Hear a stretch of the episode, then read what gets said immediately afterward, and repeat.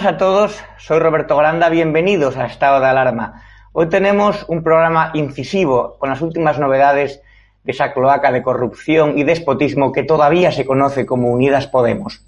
Unidas y Unidos Podemos y Podemas es un partido que ya nació corrupto, pues eh, fue creado como una sucursal del chavismo en España. Con dinero de oscuras procedencias, Bolivia también tendrá mucho que decir en un futuro próximo, y con la declarada intención de desgastar la democracia y el régimen constitucional. Eh, venían para saltar los cielos, aunque ese firmamento termina en Galapagar y el asalto más grande fue el de las propias cuentas corrientes de sus líderes, asombrosamente nutridas en apenas cinco años. Tras purgar a los disidentes y erradicar todo debate interno, Iglesias se dedicó a amasar una gran fortuna y conseguir poder, que es eh, lo que anhela de verdad, el poder rodeado de un pequeño grupo de fieles que rinden culto al líder por la cuenta que les trae. Solo un, ignorante o un cándido, cinco millones de tontos, los llamó Fernando Sabater, se podía creer eso de que venían a regenerar la política. El chavismo no regenera nada. El populismo no combate ninguna corrupción. Ellos destruyen, ellos son la corrupción. La corrupción de la democracia, la corrupción del consenso, de las libertades, la corrupción de la libertad de expresión, de la libertad de prensa, la corrupción y la destrucción de todo aquello que tiene verdadero valor en una democracia moderna. Toda su farsa electoralista a través del caso Dina, el repugnante caso de acoso sexual montado contra su exabogado José Manuel Calvente, y esta mañana hemos sabido de la imputación de la mano derecha de Iglesias, Juan del Olmo, alguien del núcleo duro cercano a la empresa Neurona y los pagos del chavismo, tesoreros del partido, le suena y responsable de las campañas, imputado, llamado a declarar ante el juez por la financiación ilegal de esa banda, que es eh, Podemos.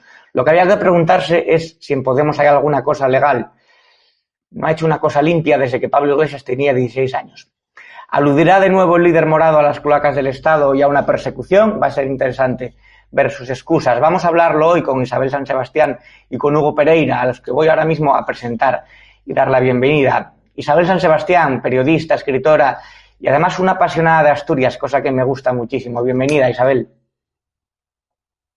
¿Qué tal? Bien hallado, Roberto. Un placer estar aquí, precisamente desde Asturias, desde la tierrina maravillosa.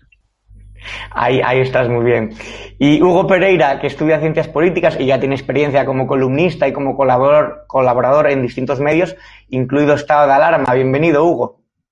¿Qué tal, Roberto? ¿Cómo estás? Disfrutando de este día redondo para, para Podemos, del que vamos a hablar hoy. Sí, sí, sí, vamos a comentarlo ahora. Isabel, eh, vamos a comentar, si te parece, al principio con pequeñas pinceladas, la noticia del día, la imputación de la mano derecha de Pablo Iglesias, que es otro caso más que se le acumula, pero además ya es una imputación directa de alguien muy cercano a él, por lo tanto el cerco se estrecha sobre Pablo Iglesias se estrecha y por delitos graves. Se estrecha el cerco no ya por un caso de, de una asesora de la tarjeta del teléfono, de si fue un montaje o no fue un montaje, sino por financiación ilegal, por malversación de caudales, por malversación de caja de solidaridad, que la llaman, eh, que no sabemos muy bien de dónde procede el dinero ni sobre todo a dónde va ese dinero del que tanto presumían que donaban los cargos electos por encima tres veces el salario mínimo interprofesional.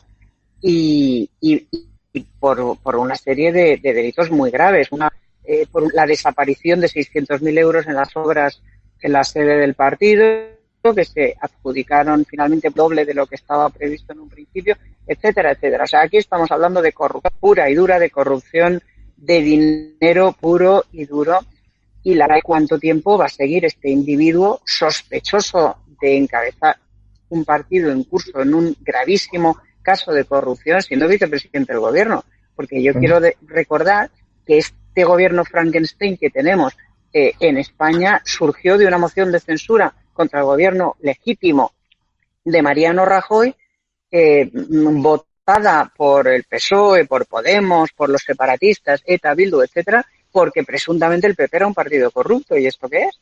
¿Y esto qué es? O sea, esto es, esto es corrupción pura y dura.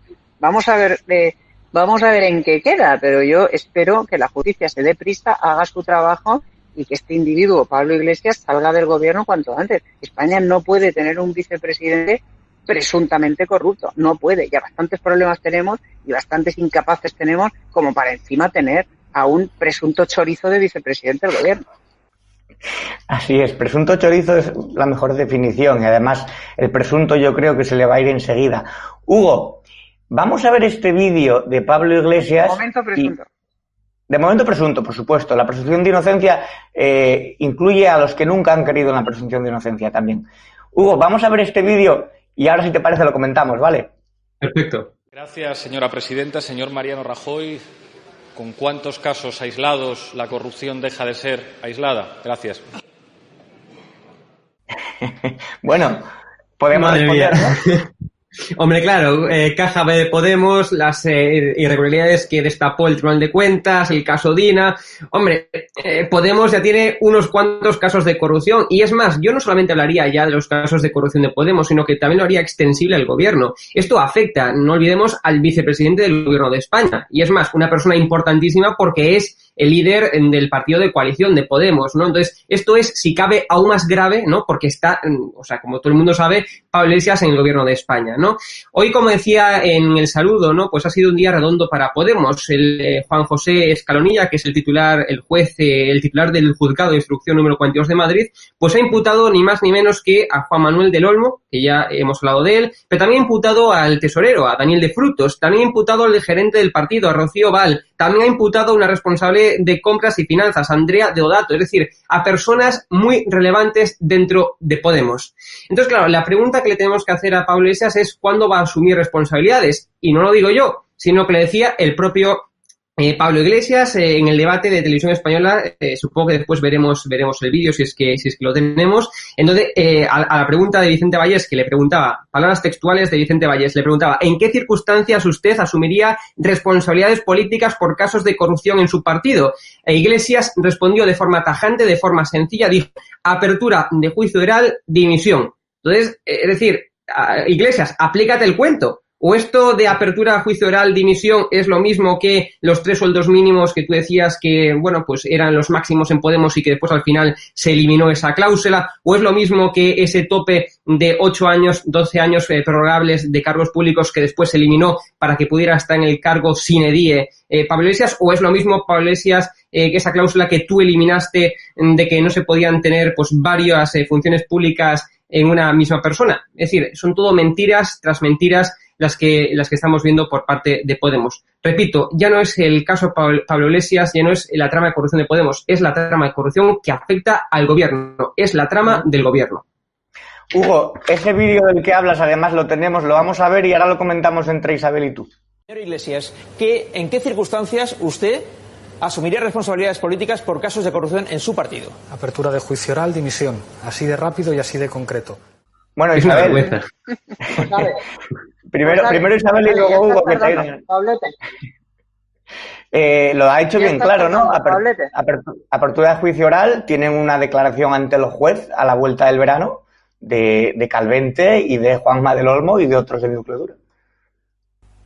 Bueno, ahora hace falta que las denuncias lleguen hasta él o que la responsabilidad llegue hasta él. De momento está en su tesorero y en su, en su Iván Redondo, para entendernos, ¿no? En su jefe de comunicación y de campaña, en su gran factotum. Vamos a ver hasta dónde llegan las aguas eh, turbulentas y hediondas, pero subirán, evidentemente subirán. Esto empezó hace mucho tiempo. Esto empezó con la, con la famosa donación de, de, dinero que Monedero blanqueó en el último minuto gracias al aviso de, Hacienda, por cierto, a la sazón gobernada por Montoro, ¿verdad? El Ministerio de Hacienda. Empezó hace mucho tiempo. Y hasta ahora Podemos siempre se ha refugiado en que los jueces eh, se basaban en denuncias falsas y hacían investigaciones prospectivas que luego no conducían a nada y tal. Y en lo mismo estamos, pero esta vez me parece a mí que la cosa está muy bien atada porque Podemos ha cometido el error que cometen todos los partidos antes o después y es echar a alguien que tiene pruebas contra ellos. Todo esto empezó evidentemente porque un abogado, el señor eh, Calvente, avisó de que lo que se estaba haciendo con el dinero no tenía un base, era absolutamente ilegal lo que se estaba haciendo con las obras del partido. Lo que se estaba haciendo con el famoso caso de la tarjeta de Dina Busselham, de esa amiga, digamos, eh, amiga íntima o alumna íntima Pablo Iglesias, etcétera, etcétera, que todo eso era ilegal y no se podía hacer. Y en lugar de escuchar algo, eh, o por lo menos, eh, no sé, o por lo menos gestionarlo con una cierta inteligencia, lo que se hizo en Podemos, que es lo que hacen, lo que hicieron antes que en Podemos en otros partidos, es echar al abogado y además imputarle un delito de acoso sexual contra Marta Flor, contra su compañera de despacho. Claro, este señor realmente ha salido de Podemos terriblemente rebotado. Rebotado porque han intentado destruirle la vida por hacer su trabajo, por avisar de que lo que estaba pasando ayer era ilegal, es decir, por cumplir con su deber, han intentado fastidiarle la vida, destruirle la vida con una acusación de acoso sexual. ¿Qué ha hecho? Pues evidentemente se ha ido un juez y ha empezado a denunciar todos los, todos los trapos sucios de los que ha tenido conocimiento. Ha hecho muy bien. Y tiene, estoy absolutamente segura de que tiene pruebas, porque ningún juez abre un, juicio oral y abre un caso penal con imputados concretos simplemente por las declaraciones de un rebotado. Es evidente que Calvente ha ido al juez con papeles, con pruebas.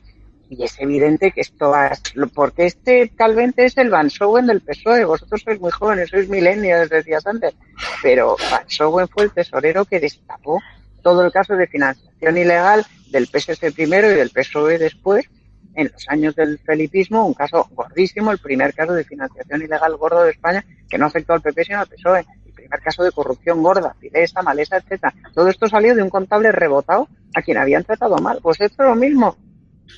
Esto es un abogado rebotado a quien el partido ha intentado destruir la vida y que mira tú por dónde, a lo mejor resulta que él es el que destruye al partido. Ojalá, le haría un gran favor a España. Hugo, pues eh, tú que me hablaste ya del vídeo que hemos visto, tengo otro vídeo para ti, además, para comentar en el Congreso de los Diputados. Vamos a verlo y le damos... ¡Qué miedo! Y un gobierno normal, aunque sea un gobierno fantasma, cuando se producen tal cantidad de mentiras, digo yo que tendrá que cesar a alguien o tendrá que dimitir a alguien. La merceca es implacable.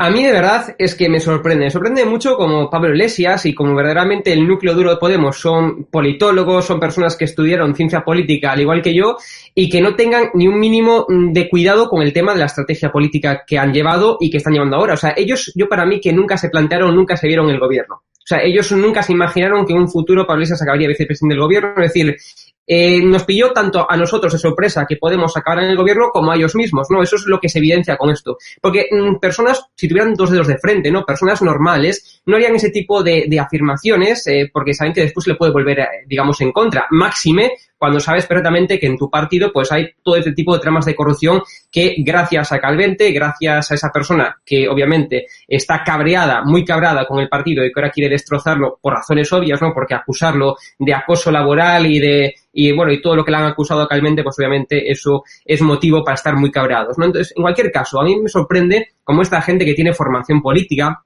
eh, que estudió estrategia, comunicación política, pues nunca se hayan, nunca hayan pensado, ¿no? Que esto todo se le podría volver en contra.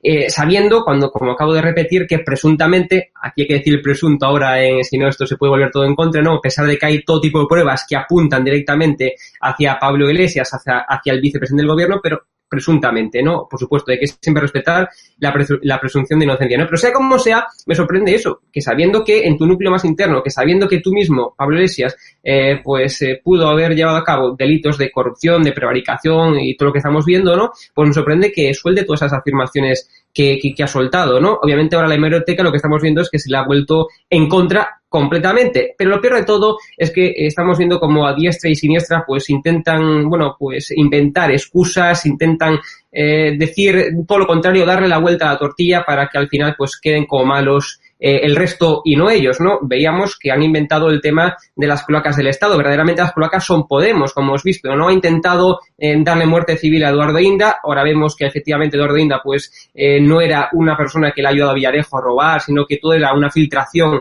por parte de Podemos para, digamos, ser ellos las víctimas, ¿no? Y tener más rédito electoral.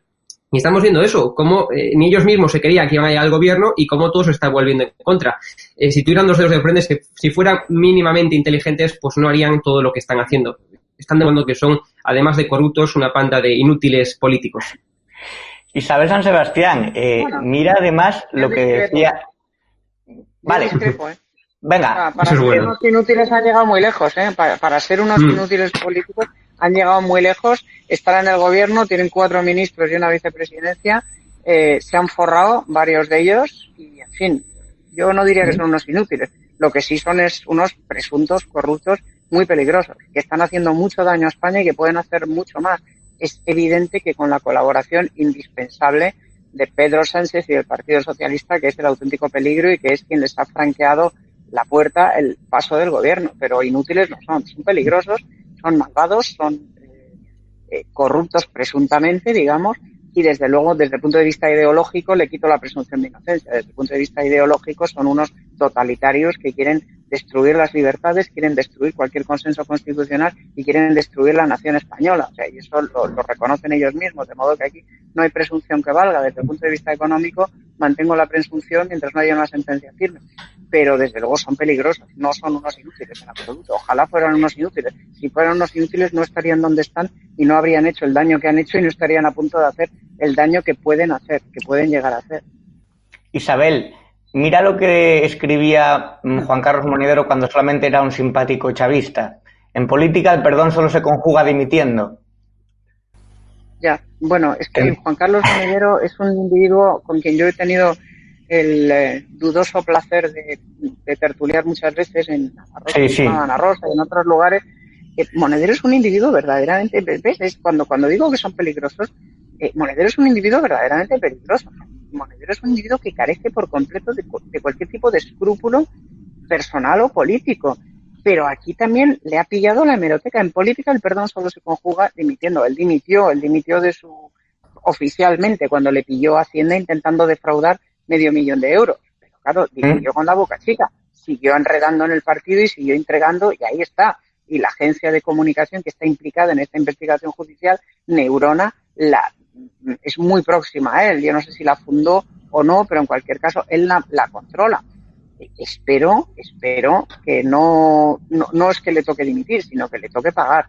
Pagar por uh -huh. lo que ha hecho. Repito, ya debería de haber pagado una gran sanción a Hacienda si no le hubiera advertido Montoro para que regularizara su situación fiscal, cosa que ya nos explicarán algún día porque lo y la le deberían haber pillado entonces y espero que le pillen. Eh, Hugo, ya que nos gusta tanto la hemeroteca y estamos comentando vídeos, vamos a ver otro vídeo, otro corte pequeñito de Pablo Iglesias en el Congreso cuando él era oposición y no gobierno, porque yo creo además que, como bien dices, nunca creyeron de verdad que fueran a llegar tan lejos. Vamos a ver el vídeo y lo comentas.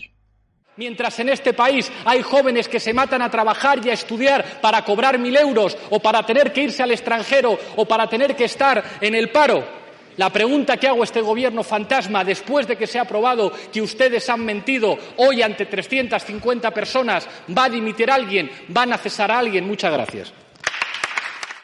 Bueno. Madre mía.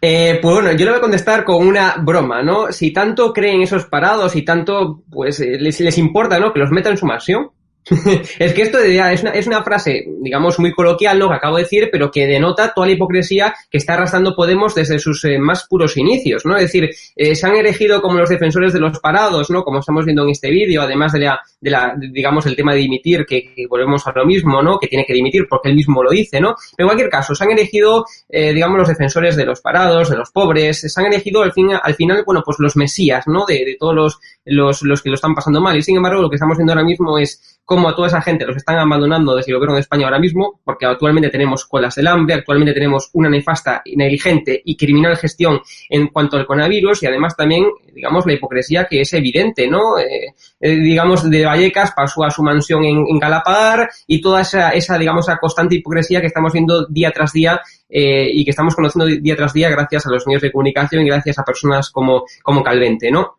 Voy a retomar un poco lo de antes, eh, concuerdo perfectamente con lo que decía, decía Isabel, ¿no? Efectivamente no son unos inútiles políticos, sino que yo eh, me refería más bien a que, bueno, pues para ciertas cosas, ¿no? Son unos inútiles políticos. Es decir, ellos, como tú decías, Roberto, y como también dije yo antes, ellos nunca se imaginaron estar en el gobierno. Eso, eso es evidente, ¿no? Y ahora se está volviendo todo en contra. Para las cosas malas, eh, son unas personas muy inteligentes. Y en cuanto al tema de la ideología, como decía Isabel, no hay que tener presunción de inocencia. Es decir, en cuanto al tema de ideología, son unos, bueno, pues unas personas, o sea, que intentan siempre, bueno, pues buscar su propio rédito personal, eh, menoscabando al resto de las personas, ¿no? Sobre todo a esa clase pobre que tanto dicen defender y que al final, después lo único que hacen, pues es eso, esclavizar por medio de impuestos y muchas de esas eh, cosas chavistas, ¿no? Entonces, eh, para mí que son muy inteligentes para fastidiar a las personas, pero son unos inútiles cuando, bueno, pues cuando intenta un poco mm, descifrar y ver el futuro. Es, evidente que nunca se imaginaron que iban a llegar al gobierno y, es, y, es, es una pena que llegase, eh, que llegase aquí en España, ¿no? Al gobierno. Bueno, es lo que tiene España, ¿no? Isabel, también sabemos que el juez va a llamar a declarar a Calvente, el abogado de Podemos, ya lo hemos comentado, y va a declarar a la Audiencia Nacional por todo su montaje del caso Dina, a la que Iglesias además quiso cerrar la boca dándole un panfleto digital. Eh, antes, a las amantes se decía que se les ponía un piso, ahora se les da un órgano de partido para que jueguen a la propaganda o al periodismo, a lo que sea que juegan. Bueno, yo no sé qué clase de relación tenía Dina con Iglesias, aunque la sospecho, ¿no? Pero en fin, en cualquier caso, eh, es su problema. A mí lo que me, lo que, lo que haya hecho con ella, lo que ella haya aceptado, lo que le haya ofrecido es su problema. Yo ahí no intervengo siempre que sea con su dinero y que ese dinero sea legal. Ahí me parece que es su problema, no entro. Lo que me parece muy grave es que se haya intentado montar un caso eh, de victimismo político eh, sobre, a, través de una, mentira. Porque yo discrepo de lo que decía Hugo, sí hay policía y Villarejo es pura cloaca policial. Y el caso Villarejo es muy grande y abarca a muchas eh, personas, entre otras a mí, por ejemplo, que me vi afectada por las porquerías, las mentiras, los expedientes y los papelitos que hacía Villarejo eh, por orden eh, de sus superiores para perjudicar a la gente que molestaba a determinados políticos en un momento dado. ¿no? De modo que sí hay cloaca policial y Villarejo es su principal mm, habitante pero no parece ser el caso de, la tarjeta de Dina Ahí no, no hubo cloaca policial que valiera, sino que lo que hay, parece, lo que parece que hay es un montaje. Y en consecuencia me parece muy importante que se investigue, que Calvente cuente al juez todo lo que sabe y aporte pruebas, porque al parecer, según informaciones periodísticas, eh, el fin de Calvente o la, defenestración de Calvente empezó precisamente cuando él empezó a advertir que este asunto de la tarjeta se le iba a volver en contra a Podemos porque no era verdad, porque era un montaje que no era sostenible, que no era posible mantener. Vamos a ver, ojalá se esclarezca todo. Yo tengo una fe limitada en la justicia, pero alguna me queda. Alguna. Ya digo limitada, ¿eh? porque mi experiencia con la justicia ha sido bastante lamentable, pero bueno alguna esperanza en la justicia me queda. Desde luego tengo más fe en la justicia que en Podemos, eso seguro. Hugo, tenemos fe en la justicia en el caso Dina, en las tarjetas, no se sabe esa tarjeta cómo se la devolvió.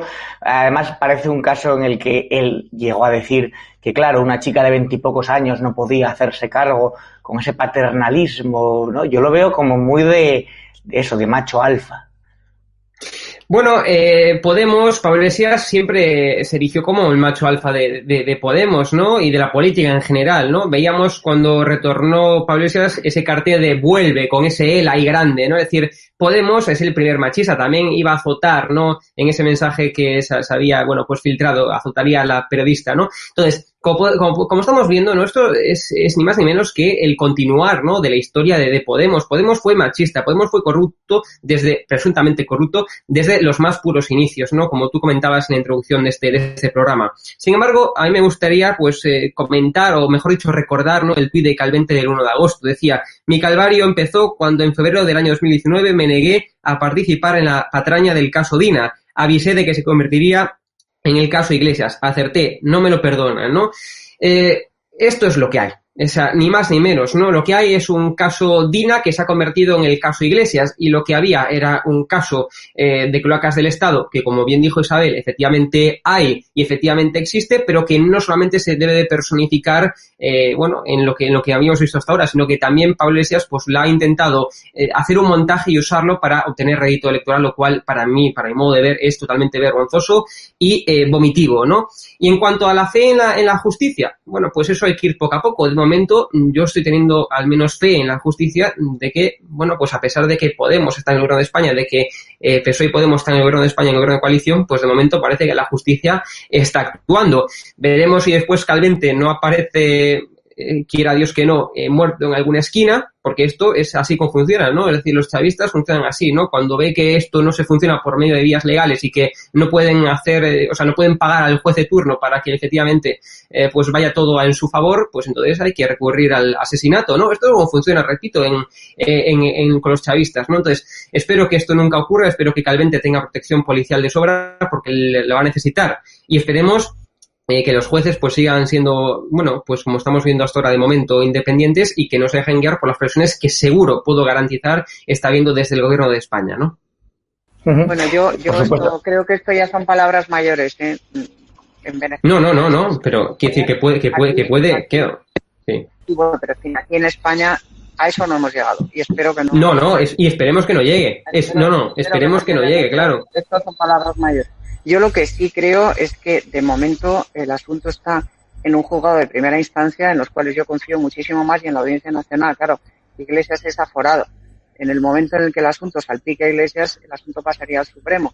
Y ahí veríamos si, si la independencia judicial que se supone actuaba o no actuaba, ¿no? Porque todos los, todos los ciudadanos somos iguales ante la ley, pero los políticos son un poco más iguales que otros porque están aforados ante el Supremo lo cual ellos insisten mucho en que es un privilegio, pero evidentemente lo es, porque los jueces que llegan al Supremo pues llegan a través de una serie de selecciones y de una serie de designaciones que, en fin, no quiero aquí arrojar sombras sobre la justicia, pero digamos que mi fe en la justicia es superior en los juzgados de primera instancia que en, los, en las altas magistraturas.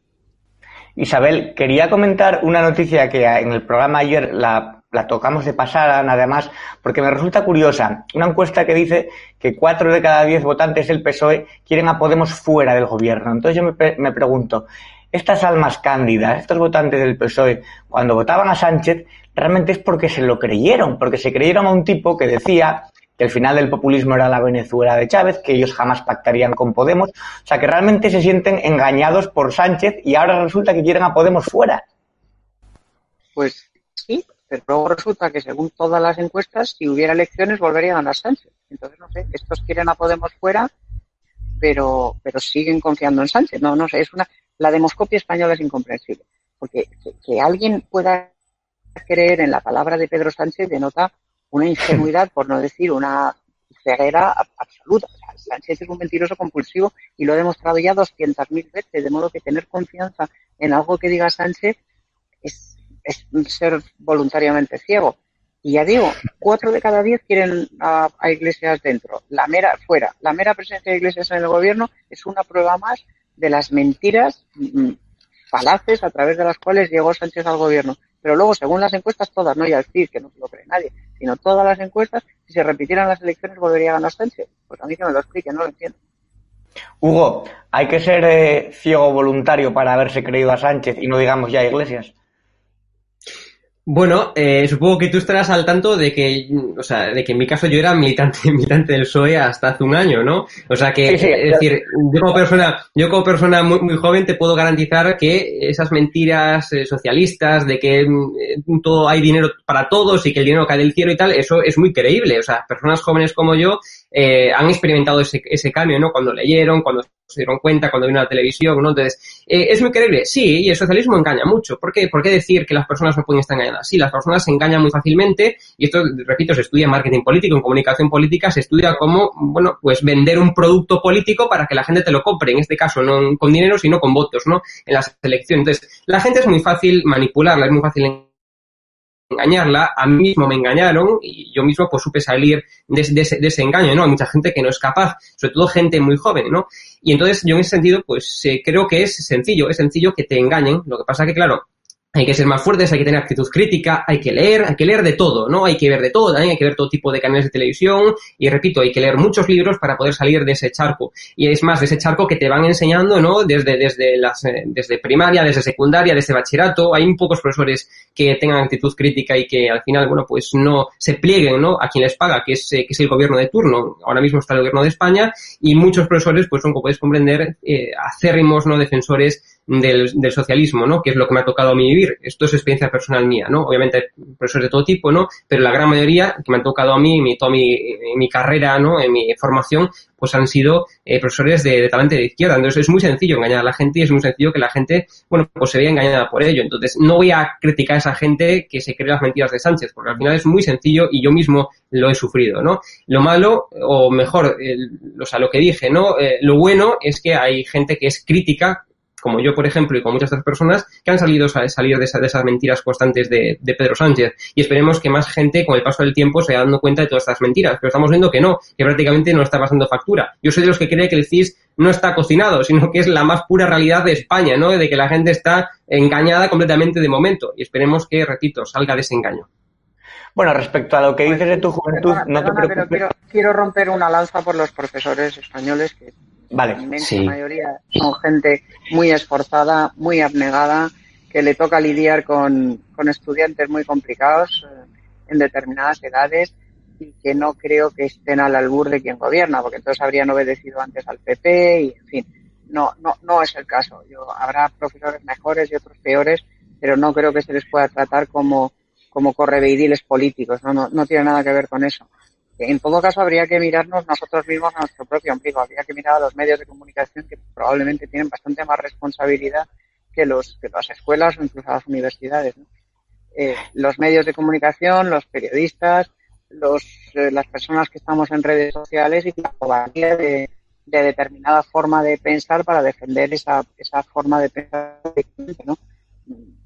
Hugo es muy joven, no, no tiene todavía mucha experiencia en esto de, de la comunicación de masas, eh, pero, pero hay muchas formas de engañar a la gente y sobre todo hay mucha gente que Sí. quiere dejarse engañar, porque les resulta más cómodo dejarse engañar que buscar su propia verdad, ¿no?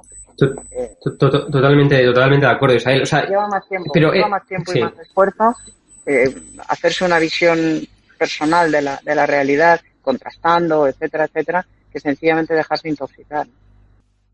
No, no, total, total- totalmente de acuerdo, Isabel. Lo que pasa es que es evidente, ¿no? Que la, que la educación es uno de los sectores, ¿no? Sobre todo la educación pública en este caso, es uno de los sectores donde hay gente mayormente de, de izquierdas. Y esto es, es evidente. Y lo que decía era por medio de mi experiencia personal. Quizás, eh, o sea, obviamente una persona no es, o sea, no es se puede extrapolar mi experiencia al resto de España, ni mucho menos, ¿no? Eso es una aberración científica, ¿no? Que no quiero incurrir en ello. Pero en cualquier caso, mi experiencia personal es que la mayor parte de mis profesores siempre han inculcado, bueno, pues los valores típicos que defiende la izquierda y, bueno, pues no han posibilitado en muchos casos, pues decir ciertas cuestiones en, en clase porque te miran mal o, o esas cosas, ¿no? Entonces, esto no es extensible, hay profesionales muy buenos en la educación, los defiendo, por supuesto, ¿no? Pero es, es digamos, la educación pública en España, sobre todo, es un sector, esto es notorio y evidente, es un sector pues bueno, pues que está inmerso con mucha gente de, de, izquierdas y, y, progresistas y son los valores, ¿no? Aparte es más, los valores, o sea, hay asignaturas, ética, donde se ven valores sobre, sobre todo de, de izquierdas, ¿no? Yo mismo la he vivido, entonces claro, hay ciertas cuestiones de que hay personas que salen de la educación pública en España y que mayormente salen de, de izquierdas por todo eso que le, han, que le han ido, o sea, no de forma explícita igual. O sea, no digo que los profesores sean así, sino que ya los propios valores que se, se van diseñando desde el propio, del propio gobierno, etcétera, van cambiando asignaturas, van poniendo otras, van sacando una, etcétera, pues bueno, pues eso hace que las personas salgan con ese tipo de, de ideas.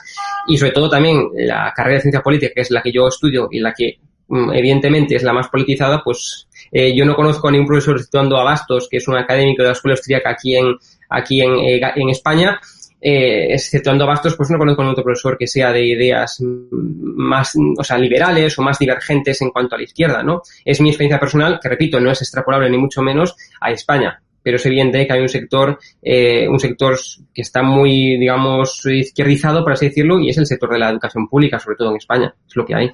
A lo mejor, Hugo. A lo mejor habría que animar a las personas que, a los docentes y a los no docentes y a los profesionales que profesan ideas de derechas uh -huh. o liberales a implicarse en la educación pública, ¿no? A implicarse en el debate público, a implicarse en los medios de comunicación, a implicarse en las redes sociales y a implicarse también en la educación. Porque uno de los problemas que tiene España es que cuando la derecha gobierna, solo gobierna para el mundo del dinero. No, parece ignorar completamente el mundo de la cultura, el mundo del cine, el mundo del teatro, el mundo de la comunicación, el mundo de la educación y centrarse exclusivamente en la gestión de lo económico. Y la gestión del pensamiento es muy importante porque luego pasa lo que pasa. Sí. Y no es solo porque la izquierda se implique en ello, sino porque la derecha se abstiene de implicarse. Como si se avergonzara de lo que representa o de lo que piensa o de lo que defiende. De la gestión del pensamiento quiero que hablemos. Eh, eh, sobre, sobre, una cosa que va a salir, pero Hugo, yo quería decirte que respecto a la juventud, yo creo que todo el mundo hemos pasado por eso, eh, en nuestra más inocencia de prepúberes, adolescentes, de haber caído en esa trampa del socialismo. Isabel, yo no sé si tú cuando eras más joven tenías ideas socialistas o incluso marxistas como Jimeno dos Santos, o siempre lo tuviste claro desde el principio. No, yo nunca he sido extremista, de izquierda ni de derecha, nunca, nunca he votado al, a la izquierda, radical, yo voté, debo ser, debo ser la última española que votó a UCD mientras existió, siempre. Desde que la primera vez que voté, voté a UCD. Y después de UCD pasé a, al PP. Y después he votado a distintos partidos. E incluso ha habido veces que me he abstenido. Pero nunca he votado a la izquierda, ni he sido de extrema izquierda, ni he sido de extrema derecha, ni he estado en los extremos. Soy una persona bastante moderada, bastante centrada.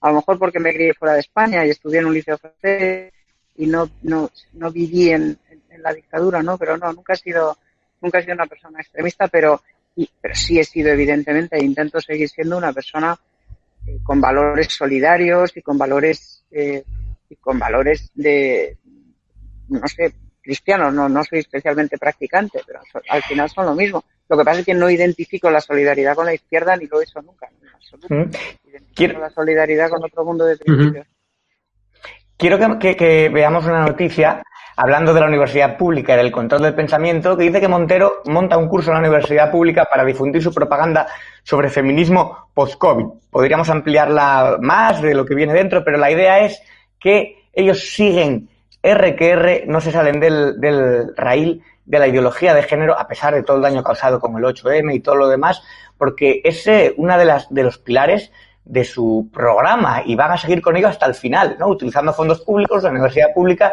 y además un curso montado con Irene Montero, que yo no sé si Irene Montero estará para, para montar nada. Me, me, permite, es que esto me, me, resulta especialmente frustrante y especialmente cabreante. Que una señora que está donde está, por ser la señora de, claramente, Irene Montero está donde está y ocupa el puesto que ocupa porque es la pareja de Pablo Iglesias y pare usted de contar, no hay más, no tiene currículum, no tiene méritos, no tiene trayectoria para ocupar ningún ministerio ni remotamente y no lo haría si no fuera la pareja de Pablo Iglesias. Y que esta individua venga a darnos lecciones de feminismo a mujeres que como yo hemos conciliado, hemos trabajado desde segundo de carrera, yo estoy trabajando en, en medios de comunicación, he criado a dos hijos desde la adolescencia yo sola porque me divorcié. No he dejado de trabajar en mi vida, he pagado muchos más impuestos de los que ella pagará en toda su vida. Y que este individuo venga a mí a darme lecciones de feminismo, me usted un, a paseo un rato, por no decir otra cosa.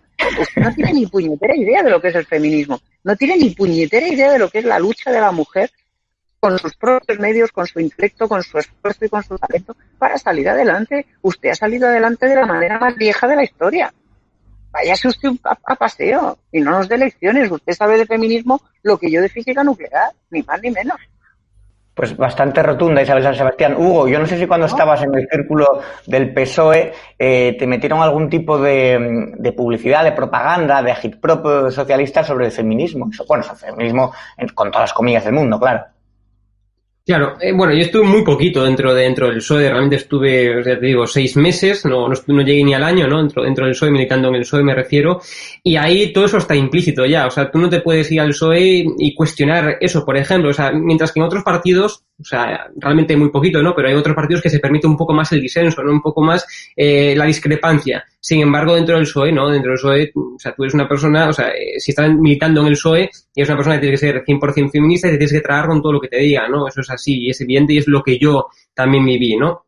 En cualquier caso, estuve muy poquito dentro del PSOE y no puedo, bueno, pues generalizar ni tampoco decir que eso ocurra así en todas partes ni demás. Recordemos que tiene una estructura federal, ¿no? El, el PSOE que por tanto pues puede ser eh, diferente en, en, otros, en otras comunidades, ¿no?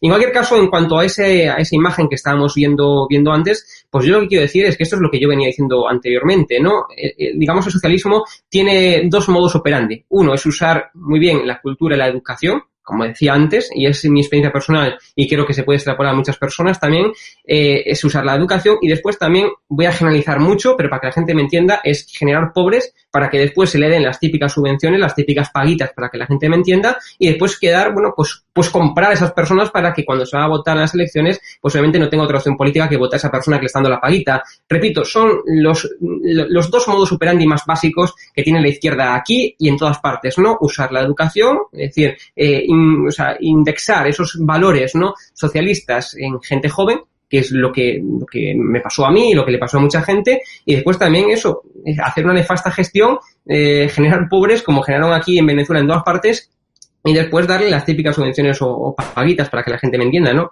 Es lo que hay, pero esto no es de ahora, esto es de siempre. Isabel San Sebastián, hablando antes, eh, o sea, escuchándote quiero decir, hablando de una mujer, jolín, qué claro habla, qué bien se le entiende, pienso en Cayetana Álvarez de Toledo, no sé cuál es tu opinión sobre ella, pero aquí tenemos la noticia que dice el Independiente que está a punto de dejar la portavocía del PP. Sabemos que tiene tiranteces con Pablo Casado. Me gustaría saber tu opinión sobre este tema de Cayetana. Bueno, Cayetana no tiene una no tiene una trayectoria de partido. Desgraciadamente en España los partidos políticos están nutridos de gente que empieza en las juventudes, eh, casi casi en el instituto, eh, que va trepando dentro de las juventudes hasta hacerse un puesto de asesor o de tal, y luego sigue. Y, son funcionarios de la política, digamos. Cayetana no, Cayetana viene de fuera, Cayetana es periodista, Cayetana ha colaborado, Cayetana tiene formación humanista muy profunda, es una persona de honda cultura. Y el tema de la disciplina de partido y de decir solo lo que se le permite y de que haya un señor que no le llega ni a la rodilla en términos cultura y de lo que llevará mal. Estoy, no, no he hablado con ella de este asunto, no sé. Estoy, estoy, haciendo algo, estoy extrapolando lo que me pasaría a mí, digamos, eh, si, si alguna vez hubiera aceptado integrarme en un partido político, cosa que me han ofrecido más de una vez y que siempre he rechazado, porque no soportaría la disciplina de partido. Mm.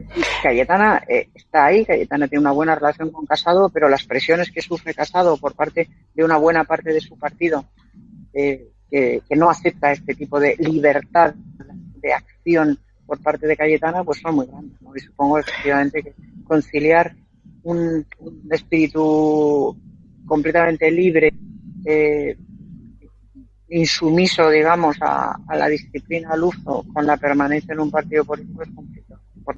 Eh, entonces, ¿crees que Casado sí se lleva bien con Cayetana, pero que está sufriendo Casado presiones de, otros, de otras facciones del Partido Popular? Correcto. Mm. Correcto. Eh, lleva muy bien con Cayetana, eh, tiene una forma de pensar parecida, pero hay otros.